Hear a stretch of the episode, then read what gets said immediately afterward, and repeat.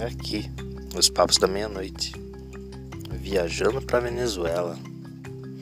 É preocupante a ONU dando justificativas legais para a já aventada intervenção dos Estados Unidos naquele país. Os americanos são especialistas em levar a democracia para os bárbaros.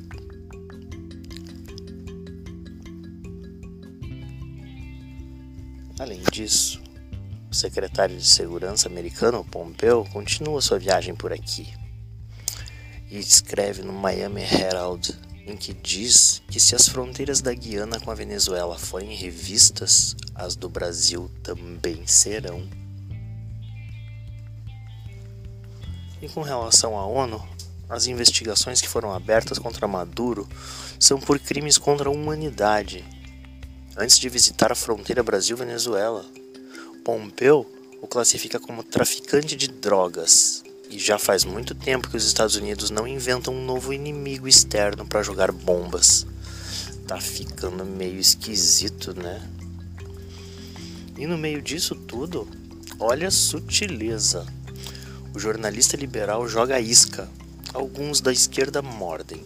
No final, ele condena todos os absurdos descritos abaixo quem levará a pecha de autoritária é a esquerda, graças a meia dúzia dos sem noção que morderam a isca.